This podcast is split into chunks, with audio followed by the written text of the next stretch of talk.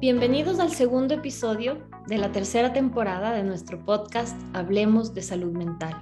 Este es el podcast de la Clínica de Salud Mental de la Universidad San Francisco de Quito. Yo soy Mariel Pazimiño, su host. Soy directora de la Clínica de Salud Mental y psicóloga clínica. Me especializo en el trabajo con pacientes con trastornos de ansiedad severos y crónicos. Soy profesora de la carrera de psicología, mamá y esposa. Estoy muy contenta de seguir explorando temas relacionados con la salud mental en la tercera edad. Gracias por sus correos y por seguirnos en nuestra cuenta de Instagram. Síganos escribiendo con sus preguntas e inquietudes para seguirlas abordando en los siguientes episodios. El día de hoy conversaremos sobre los cuidados del adulto mayor. ¿Quiénes son? ¿Necesitan alguna capacitación? ¿Qué elementos deben ser tomados en cuenta para prevenir el maltrato en el adulto mayor? ¿Podemos capacitarlos? ¿Cómo se ve el cuidado del adulto mayor en el contexto del Alzheimer?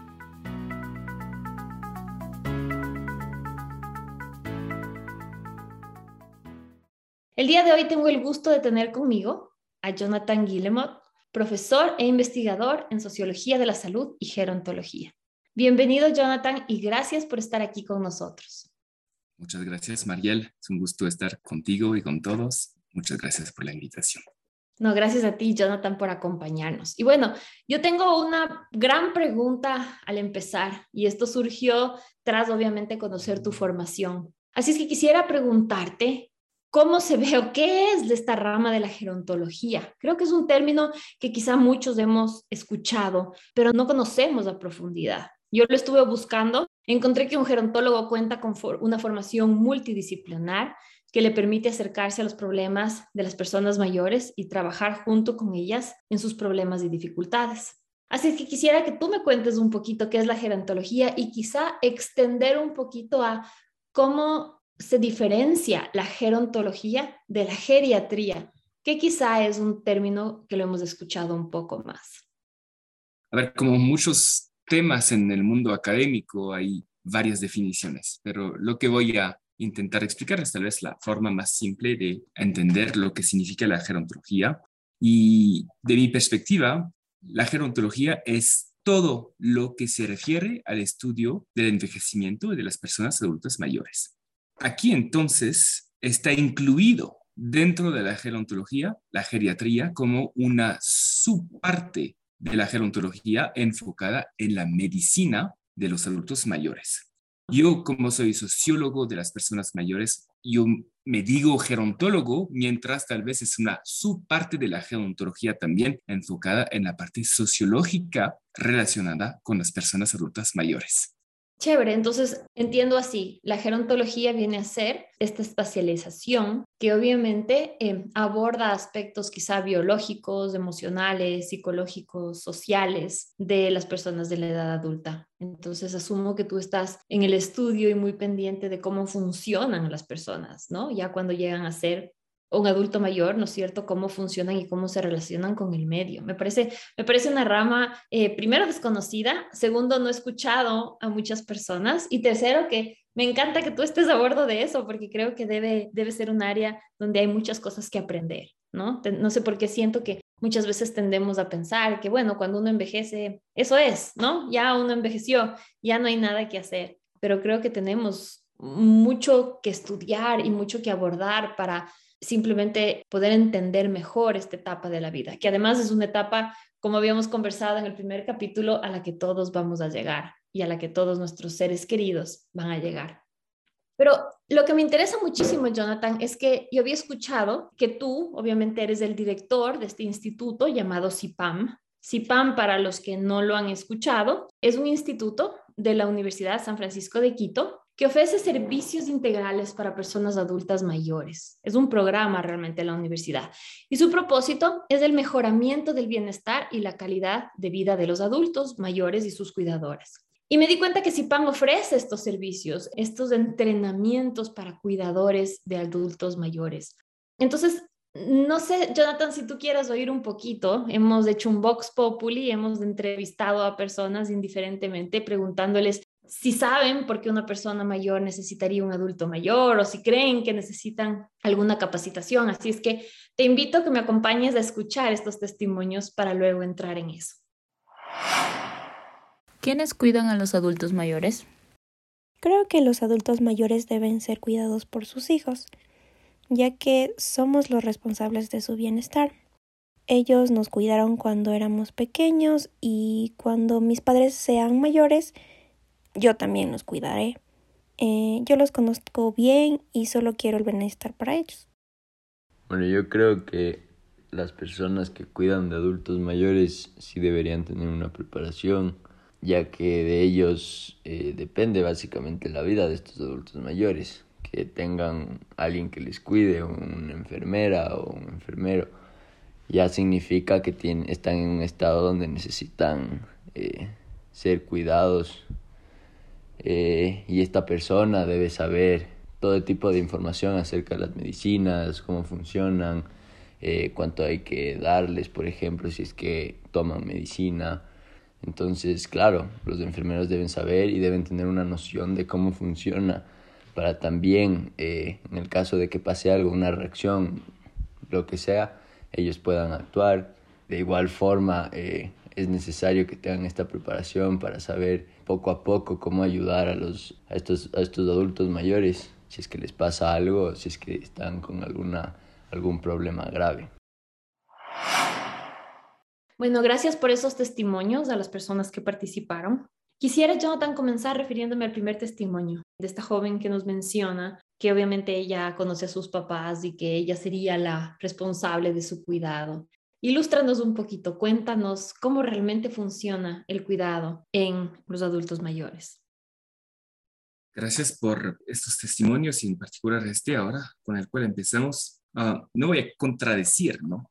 Que nos dice, en el sentido que es verdad, no hay mejor que los familiares para conocer a sus padres, ¿no? Pero creo que tal vez hay una confusión entre conocer y cuidar, que son dos cosas fundamentalmente diferentes. Y obviamente cada envejecimiento de cada individuo va a volverse diferente. Y entonces conocer tu papi, tu mami, cuando estuvieron saludables, Ah, es una cosa muy diferente de enfrentarse en los casos complejos, ¿no? Obviamente, como mencioné, hay varias formas de envejecer, pero a un caso de Alzheimer, un caso de Parkinson, un caso terminal de limitaciones respiratorias. Y podemos ir avanzando en las realidades que fundamentalmente cambian la relación que tenemos con la persona ah, mayor, una situación de vulnerabilidad, a veces vulnerabilidad extrema, una situación de vulnerabilidad también para los familiares. Y de lo que he visto, de lo que he observado, yo he vivido también estos momentos en mi vida personal, son momentos de la vida que requieren un conocimiento de, del yo mismo, es decir, yo cuidador, quién soy, cómo puedo evitar ahogarme en este proceso, porque vamos a hablar del cansancio extremo que puede encontrar un cuidador, el acompañamiento al fin de vida, y lo siento, pero conocer a una persona no dice nada del acompañamiento en el fin de vida. Y eso nos hace descubrir partes de nuestra personalidad, de la personalidad que de la persona que está muriéndose, que tienen absolutamente nada que ver con los momentos de vida que hemos compartido juntos. Entonces, es verdad que hay una parte tal vez intuitiva, sin embargo, yo creo que se requieren conocimientos y habilidades adicionales que no están aprendidas o que no son intuitivas. Igual, a veces no, me gusta mucho esta, comparación, pero vamos a hacer una comparación con ser padre, ser madre. Ah, mucha gente dice que es, es un intuitivo saber las cosas, pero yo he observado gente que ah, se estresan bastante, que se ponen a leer páginas y páginas y hablando con el mundo entero para asegurarse cómo puedo yo ser buen padre, buen madre. Y creo que la pregunta igual se presenta en el momento de la tercera edad, en pérdida de autonomía, tenemos que aprender. Las cosas no se caen del cielo en el conocimiento y eso justifica que haya un aprendizaje particular y específico. Gracias, Jonathan. Sabes que ahorita me hiciste acordar cuando obviamente mis hijos crecían y siguen creciendo, que es así, o sea, tengo libros, veo, eh, sigo a personas en el Instagram que saben sobre educación, sobre desarrollo, estudio, veo investigaciones. Como tú dices, cuando fui mamá, el tema instintivo no fue muy fácil en un principio. Y, me parece que tiene una relación muy importante también con el adulto mayor, ¿no? Y, como tú dices, conocemos nuestra relación con esa persona porque es nuestro papá, es nuestra mamá, pero conocemos muy poco de los cuidados que ellos pueden necesitar.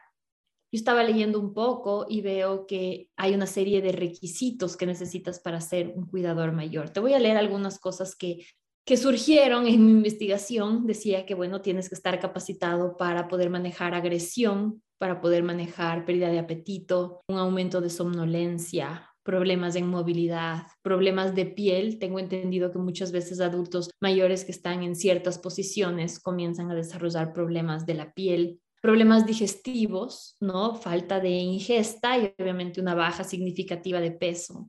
Eh, eh, bueno, mayor olvido. Eh, asumo que esto es incrementa cuando hablamos de personas que sufren de enfermedades de deterioro neurocognitivo. también problemas respiratorios obvios. Y algo que, que me llamó mucho la atención es que esta persona tiene que tener mucho autocuidado, mucha empatía y finalmente mencionaban la pasión por el trabajo. Y aquí te voy a contar una pequeña anécdota que yo tengo cuando era joven y hacía prácticas en un hospital psiquiátrico. Me acuerdo cuando ingresabas al pabellón donde estaban los adultos mayores, había un olor muy característico, ¿no? Yo entraba al pabellón y, claro, todo era muy limpio, todo era muy sanitizado, pero aún así ya las personas perdían mucho el control de la vejiga, ¿no es cierto? El control eh, de sus funciones. Entonces, para mí era, era agobiante muchas veces entrar ahí, ¿no? Yo me sentía totalmente abrumada o inundada solamente con el olor, como te digo, ¿no? Entonces, yo pienso que una persona que cuida a los adultos mayores eh, tiene que saber a dónde está yendo, ¿no? Y, quizá muchas veces decimos, bueno, le voy a traer a la fulanita que venga a cuidar a mi mamá o a mi abuelita o hay esta prima que quiere cuidarle y quizá no sabemos realmente qué se necesita. Yo creo que así como queremos a nuestros hijos y queremos leer e investigar para darles a ellos lo mejor, ¿por qué no hacer lo mismo para dar lo mejor a nuestros papás? ¿No? A la final yo creo que eso queremos todos, ¿no? Poder darles una calidad de vida que sea muy digna y además saber que están siendo atendidos por personas que conocen este proceso. Entonces, no sé, no sé qué me quieras compartir con relación a eso. Hay muchas cosas que quiero contestar a eso y voy a intentar resumirles. Primero, la, anécdota que compartes me parece muy interesante. Comparar la vejez con un hospital psiquiátrico, lastimosamente, es una realidad mucho más verdadera, no porque debería ser, pero porque lo es. Solo para tal vez una pequeña anécdota a mi lado, yo siempre empiezo mis clases preguntando a mis estudiantes cuántos adultos mayores conocen y después cuántos mayor, adultos mayores que no son familiares conocen y tengo, primero, en general, muy pocos adultos mayores conocen los estudiantes. Y segundo, si sacamos los familiares, uno sobre diez va a poder conocer personas mayores afuera de su círculo familiar. Y eso hay que empezar por ahí para darse cuenta del aislamiento que existe, aislamiento generacional, aislamiento físico, aislamiento emocional y aislamiento societal en general. Por eso el hospital psiquiátrico una visión de los años tal vez 80, 90, que ahora está desapareciendo. Poco a poco desaparecen los hospitales psiquiátricos. Sin embargo, las residencias de adultos mayores, esas no están desapareciendo. Seguimos aislando a las personas mayores y seguimos medicalizando al proceso del envejecimiento, al proceso de fin de vida. No estoy criticando, estoy describiendo un proceso societal que está ocurriendo. Obviamente la parte de aislamiento social, creo que eso es un problema, y eso va a contribuir a contradecir lo que nos dijo la persona anterior, porque si no estamos en contacto con adultos mayores a ningún momento de nuestra vida, ¿cómo podemos pretender saber al momento de cuidarles? Quiero regresar a los requisitos para ser cuidador. Mencionaste un listado tan amplio que creo que mucha gente se va a asustar, decir, yo no puedo ser cuidador. Y tal vez mencionaste la pasión, voy a, voy a hablar de la noción de vocación. En la formación de cuidadores, hemos formado hasta ahora alrededor de 100 personas. Y he preguntado a la gente que estuvieron ya cuidando, lo cual representa la gran mayoría de los participantes, si querían ser cuidadores. Y al inicio todo es, claro que sí, me encanta, es tan importante. No, no, no, no es mi pregunta. La pregunta es, desde niñez, desde adultos, han tenido la, vocación, la voluntad de ser cuidadores. Ay, no, no, no, no. Y eso es importante darse cuenta, es decir, que poca gente, no estoy diciendo que no existe gente que realmente lo quieren hacer, pero representa, creo, una minoría de las personas que cuidan. No es decir que no tienen gusto, no, no tienen pasión en lo que están haciendo, solo que no ha sido una vocación desde siempre. Entonces ahí primero una reconstrucción de lo que queremos hacer, de lo que sentemos la necesidad de hacer, de acuerdo a nuestros planes de vida nos toca. Creo que muchas veces regreso a esta expresión, toca a las personas. Por ejemplo, cuando mencionaste, Mariel, ¿quién cuida? Mencionaste la prima, la hija, mujeres, ¿no es cierto? Podemos hablar muchísimo del, tema del género. Es un tema muy feminizado, si lo podemos decir así. Es decir, que entre 80 y 90% de los cuidadores, más en el ámbito familiar, son mujeres. ¿Por qué? Y ahí podríamos regresar otra vez a la intervención de la, persona primero. Porque las mujeres tienen la intuición, porque ser mujer significa ser cuidar, pero eso, eso no es tan real. A ver, de la perspectiva sociológica hay más presión social, desde mi opinión, que de una realidad genética intuitiva de las, de las mujeres. Eso es una percepción, eso es la mía, no la quiero imponer a, a nadie, Sabes que me parece fascinante lo que tú comentas, porque en realidad es así. Mira que yo inconscientemente te hablé de una tía, una hija, una sobrina, o sea, me referí a una persona, ¿no es cierto?, de género femenino. No pensé nunca. Y muchas veces pasa esto en las familias, ¿no? Que dices, ay, qué suerte, tienes tres hijas. Una de ellas seguramente te cuide. No sé por qué quitamos esa responsabilidad a los hijos de las personas. Creo que quizá estas son unas de las cosas que, son importantes abordarlas, ¿no? Como información. Y otra cosa que quería comentar antes de que sigas era, qué interesante lo que tú mencionas y no sé si es que debemos también como sociedad hacer que nuestros hijos también estén en contacto con personas mayores, que conozcan esa realidad. Pero lo importante que puede ser que, que los niños tengan contacto también con esa otra generación de la familia y que sea frecuente. Pero bueno, te dejo a que nos sigas contando porque estoy disfrutando mucho. Chévere. Entonces voy a empezar por acabar lo que acabas de decir ahorita sobre generar eh, vínculo entre generaciones. Y solo tal vez un punto aquí de cómo hacerlo y tal vez cómo no hacerlo, porque a veces el reflejo que vamos a tener, es decir, vamos a ir a un centro geriátrico y vamos a ir a hablar con adultos mayores. A ver, no es que está mal hacerlo, pero la población que tienes en un centro geriátrico no representa el promedio de quién son los adultos mayores. Ah, un centro geriátrico y poco a poco es la dirección que toman las cosas por el costo que representa, vamos a regresar tal vez sobre este tema, son personas en fin de vida. Son personas en condiciones de cuidado muy complejo de tipo Alzheimer, cuidados tan intensos que no se pueden ofrecer en la casa. Y eso obviamente ofrece una visión relativamente negativa de lo que significa envejecer. Y una cosa que no debemos hacer es dar miedo a los niños de lo que está por ocurrir. La vejez no es una tristeza y esperar la muerte. Y eso, bueno, podríamos ah, regresar tal vez sobre este tema de qué es la vejez. Tal vez es todo un, otro, otro capítulo. Regresando sobre lo que se requiere para ser un buen cuidador, y creo que empezar por ahí es querer hacerlo.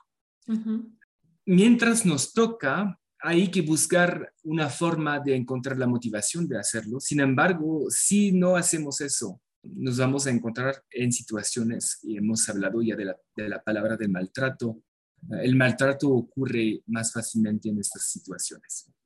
Sobre lo que vamos a ver, lo que vamos a observar va a depender muchísimo del tipo de envejecimiento de las personas. Entonces, mencionaste, por ejemplo, la noción de agresión no todas las personas mayores van a volverse agresivas. Lejos de eso, una minoría. Ah, los casos donde se puede observar son trastornos cognitivos de tipo demencias que pueden generar este tipo de realidad, pero un Alzheimer se desarrolla con tiempo. Entonces, el momento que hay un diagnóstico en la familia y que la persona se ha identificado como cuidador, la cuidadora principal, ahí se requiere un aprendizaje de lo que significa eso. Entender los riesgos de agresión que pueden aparecer. Y creo que, por ejemplo, las problemáticas asociadas con la piel. Ahí son comunes, pero más común que todo son en las personas uh, las personas que están bloqueadas en una, en una cama o una silla de ruedas donde van a aparecer escaras, por ejemplo.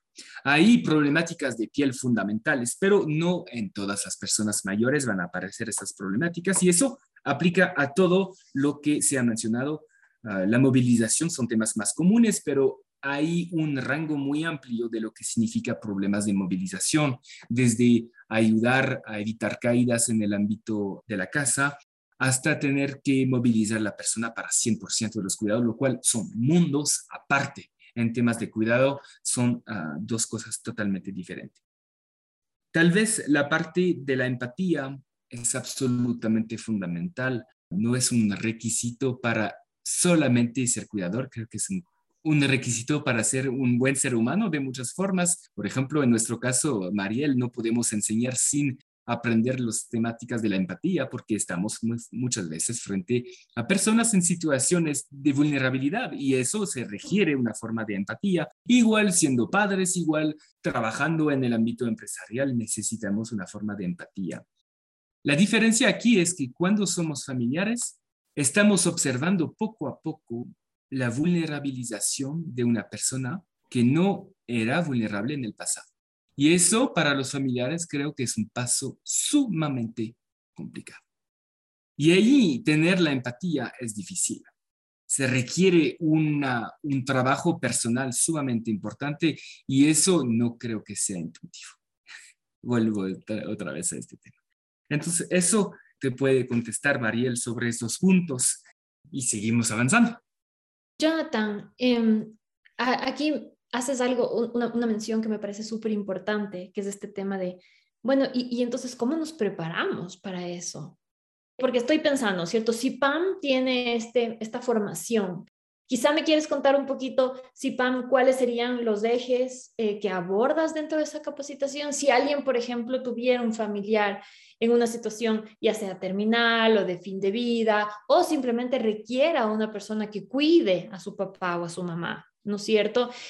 ¿Cuáles serían las cosas que van a abordar en esta certificación? ¿Qué van a aprender esos cuidadores? Estoy pensando en que voy a buscar una persona, quizá ahora que tú lo mencionas, que tenga una vocación, ¿no? O sea, que quiera trabajar en esto. Muchas veces no todas las personas que tenemos acceso quieren trabajar, simplemente quieren trabajar en lo que sea y tú les dices, bueno, quiero que cuides ahora a mi abuelito o a mi papá.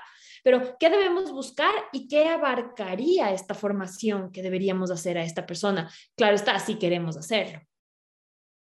Ahí veo un poco la demanda mundial, la demanda global que existe frente a los cuidados, genera una problemática de fondo. Es decir, si existe esta población vocacional realmente. Y casi seguramente la, la respuesta es no. Entonces, ahí la pregunta es que sí o no se puede aprender la empatía. Y yo creo que sí. Con tiempo y con paciencia lo, lo creo que sí. Entonces, uno de los elementos que intentemos enseñar es, a ver, ¿quién son los adultos mayores? Y aprendemos la empatía. Es decir, por ejemplo, en mis clases, no necesariamente la formación de cuidadores, ah, porque yo enseño también a mis estudiantes eh, este tipo de tema, entonces, un trabajo que hacemos que me parece muy importante es proyectarse nosotros como individuos a nuestro ser futuro viejo. Y es decir, proyectarse yo a los 80 años y mis estudiantes tienen que escribir una carta a sí mismo, al futuro, para que se digan, el viejo no es el otro, el viejo soy yo, todavía no ahora, pero dedos cruzados, soy yo el viejo del futuro. Y eso es una temática muy importante del, del área de las discriminaciones por una razón diferente. Muy importante es que muy pocas de las discriminaciones pueden aparecer en la gente. Por ejemplo, las discriminaciones relacionadas con género. Muy poca gente cambian de género. Así es. Pero nos volvemos viejos. Entonces, eso es una realidad muy curiosa del, del envejecimiento y de las discriminaciones relacionadas uh, con eso. Ahora, CIPAM regresando a eso, ah, y tal vez empezar del por qué hemos creado este programa de, de, formación. La idea nació de dentro de la Escuela de Medicina. ahí existe una realidad interesante, es que los médicos, si bien es fundamental que sepan el cuidado de los adultos mayores, ellos no están en la vida diaria de las personas. Hay que empezar a las bases. A mí me, gusta mencionar la noción de pirámide del cuidado, es decir, tal vez el médico es casi encima de la pirámide, es decir, que para poder trabajar necesita las bases anteriores y una de las bases fundamentales es los cuidadores, cuidadores familiares y no familiares. tal vez empezar por ahí, cuidar a sus padres no es una obligación, no es un requisito moral. Un requisito moral es asegurar el bienestar de nuestros padres, que pasa o no por el cuidado personal, por los hijos, las hijas. Cuando dije lo, le toca, muchas veces también son los requisitos económicos que hacen que la gente les toca. Por eso también el estudio de la gerontología es también una problemática socioeconómica, porque las realidades frente a las cuales estamos trabajando son fundamentalmente diferentes entre ah, grupos socioeconómicos privilegiados y los demás. Me encanta escuchar y asumo que muchas de las personas que nos escuchan van a estar muy interesados quizá en capacitar a personas que quieran cuidar a, sus papás, a sus mamás. Eh, ¿Cómo cambia este cuidado, por ejemplo, Jonathan, cuando tenemos una persona, por ejemplo, en el contexto de Alzheimer? Hasta aquí hemos hablado, por ejemplo, del contexto general, ¿no? Estamos viendo simplemente es una persona que está envejeciendo y que ahora requiere cuidados. ¿Cómo esto se vería modificado o se mantendría en el caso de una persona, por ejemplo, con Alzheimer o con una enfermedad ya de tipo más degenerativo? ¿Cómo cambia esto? Ahora hay momentos del envejecimiento que requieren conocimientos particulares. Eso sí.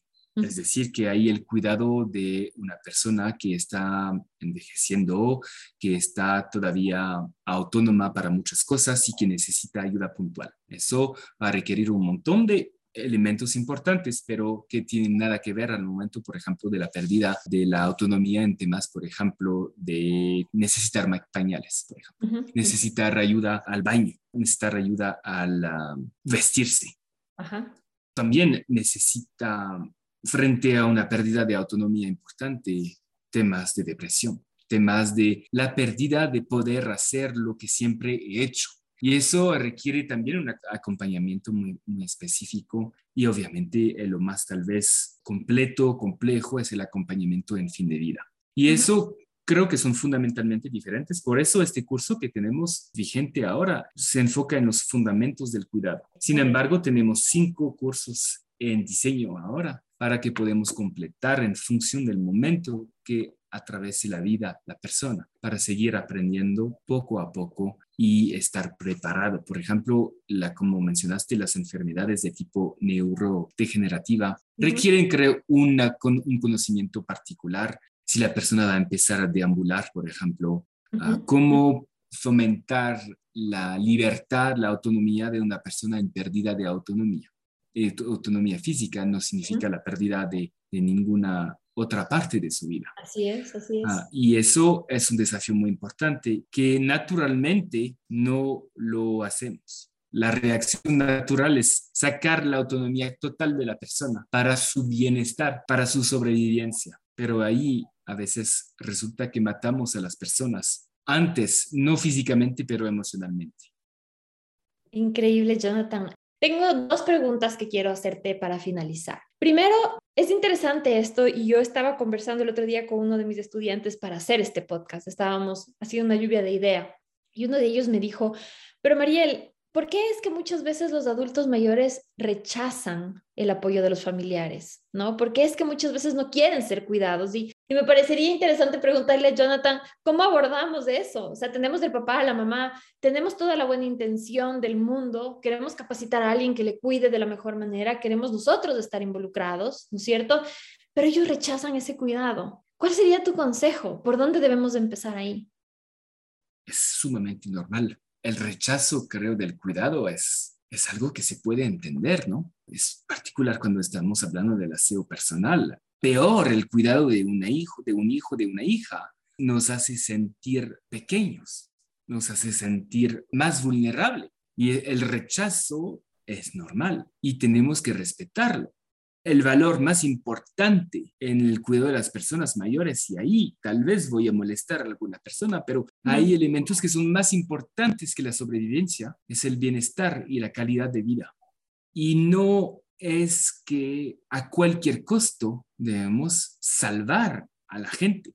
No es así. Ah, es decir, que, por ejemplo, yo y hay un tema que me parece muy importante, es la noción de riesgo. Cuando somos adultos, tenemos el derecho de tomar riesgo. Por ejemplo, si quiero tomar 10 cervezas y ponerme a manejar, seguramente hay gente que me, va a, que me a decir, sabes que Jonathan, seguramente eso no es una buena idea. Pero nadie mis hijos no me van a decir, bueno, tal vez con 10 cervezas me van a decir que no. Lo que quiero decir, tal vez el ejemplo no es el mejor que estoy utilizando ahora. Lo que quiero decir es que nadie nos va a decir que no podemos tomar ningún riesgo. Tenemos el derecho de tomar nuestros riesgos. Si quieres irte a hacer parapante, te van a decir que dale, pero estamos conscientes que hay riesgo, ¿no? pero hay una transición relativamente rápida en la adultez tardía que ocurre, donde la noción de riesgo para de ser propiedad de la persona mayor. Es decir, que ah, en muchas residencias de adultos mayores, por ejemplo, está prohibido el uso de alcohol. Prohibido, punto. Es decir, ustedes son como niños ahora, entonces es un proceso de infantilización sumamente importante que genera una pérdida de la capacidad de tomar de riesgo la autonomía de las personas. Y eso eso es, para mí es trágico. Esta realidad es común, entonces hay que trabajar a fomentar que la persona sigue escogiendo. Por ejemplo, ¿en qué comer? Vamos a decir una mujer envejeciendo que ha sido alma de casa, si podemos decir así, y que ha sido cocinando toda su vida. Y ahora está, vamos a decir, con Parkinson y otra persona está cocinando. Y del día al siguiente, la persona hasta no tiene rol en decidir qué se va a comer, a qué hora, en qué condiciones. Pero el hecho que la persona no tiene la capacidad de cocinar no significa que no puede seguir tomando un rol activo en la toma de decisión. ¿Qué vamos a comer? cómo vamos a comer, la persona puede todavía tomar estas decisiones. Entonces, el rechazo del cuidado muchas veces está relacionado con la sobreprotección de las personas mayores. Es importante dejar seguir haciendo lo máximo, no importa el tiempo que toma. Hay que dejar a la gente seguir haciendo lo que quieren hacer. Y cuando necesitan ayuda, lo piden. Es decir, ahora no logro poner los botones. Por favor, hijo, hija, ayúdame poniendo los botones. Y ahí está al revés, ha pedido ayuda. Y en este caso no hay un tema de rechazo, hay un tema de pedido y ahí un cambio fundamental de la relación con el cuidado. Ayúdame con la cuchara, no logro ponerla en mis manos. Ok, te ayudo pero no, ya te voy, estás poniendo comida afuera de tu plato, déjame hacer porque no lo haces bien. Eso no. Eso genera un rechazo y una frustración enorme de las personas mayores. ¿Ayuda un poco mi respuesta? Sí, no, me parece genial porque yo creo que nos das una luz muy grande de entender cómo debemos nosotros relacionarnos con nuestros papás. Ahorita lo que quiero es salir corriendo y preguntarle, mami, papi, ahorita que todavía todos estamos bien, que no hay un tema emocional aquí, ¿no es cierto? Que nadie tiene una enfermedad o está envejeciendo. Cuéntame, ¿cómo quieres hacerlo? ¿Sí? ¿Qué te gustaría a ti? Quisiera tener me parece maravilloso poder tener esa conversación, ¿no? ¿Qué quisieras tú cuando llegue un momento donde tú ya no seas tan autónomo, donde no puedas abrocharte los botones? ¿Qué quisieras? Me explico, ¿cómo vamos a, cómo vamos a llevar esto a cabo? Me encantó lo que me dijiste, Jonathan, y, y solo quería compartirte que el otro día mi hijo me encuentra, era un sábado, y dije, hoy día me voy a ver una serie que estaba viendo y que dije, no voy a parar, ¿no? Entonces mi hijo sube y dice, mami, ¿sigues viendo la serie? Le dije, mi amor, sí, y me dice, pero tú me sabes apagar la serie, ¿no? Le digo, cuando yo era chiquita, tu abuelo me apagaba a mí también. Y ahora que soy grande, tengo derecho a ver todas las series que yo quiera. Y cuando tú seas grande, vas a poder hacer lo mismo. Y él dijo, ah, ok, y salió. Y claro, ahora me río de mi respuesta porque quizá cuando yo sea más grande, él me apague a mí la serie de televisión, ¿no? Porque mira, cómo volvemos a este momento donde perdemos autonomía. Y qué importante mantener esta conversación, como tú dices, de la dignidad, ¿no? O sea, ¿quién me va a bañar? ¿Cómo lo vamos a hacer? ¿Qué preferiría? ¿Que me bañe mi hijo o que me bañe una persona que me cuide? ¿No? tantas cosas que son importantes. El paralelo con la infancia hay que tomar mucho cuidado en este paralelo. Y estoy de acuerdo que hay similitudes. Sin embargo, es más la similitud con el comportamiento del cuidador que con la persona misma. Es decir, justo el, ejemplo de apagar la televisión, típicamente hay paralelos, porque en adultos mayores el cuidador entra, apaga la televisión, es hora de comer, punto. Wow, he decidido todo eso en mi vida. En un niño estamos enseñando la autoridad, estamos enseñando el respeto, están, estamos enseñando un proceso de, de norma. En un adulto no es así. La persona si quiere comer a las 4 de la tarde, tiene ese derecho. Obviamente es complejo para los cuidadores porque tal vez tienen que reorganizarse, pero ¿qué tan es realmente complejo? ¿Qué tan es molestia de su autoridad? Y ahí hay que lograr hacer la separación entre los dos, que muchas veces es una cuestión de autoridad. ¿Por qué apagamos la televisión al niño? A veces también porque, porque queremos hacerlo como adulto. Y ¡pum! Porque tenemos el poder de hacerlo. Entonces ejecutamos este poder. Y en adultos mayores, muy frecuentemente, y ahí empieza el maltrato. No, hay, no, estamos, no estamos hablando de empujar en las gradas para hablar de maltrato. ¿ah? El maltrato empieza, está en la mitad de su serie preferida y apagas la televisión. Eso es un maltrato. Entonces, y tal vez tenemos que dar unas palabras sobre el maltrato. El maltrato no es una persona maligna que tiene la intención de dañar a personas. El maltratador somos todos nosotros. Somos todos potencialmente maltratadores de personas. Y cuando estamos frente a una persona vulnerable, el maltrato empieza muy fácilmente. Por eso el tema de también descansar como cuidador es tan importante, porque con el cansancio tenemos una paciencia que se acaba mucho más rápidamente y aquí puede empezar el maltrato. El agua está medio fría, ah, pero no tengo tiempo, ya hacemos el baño con agua fría.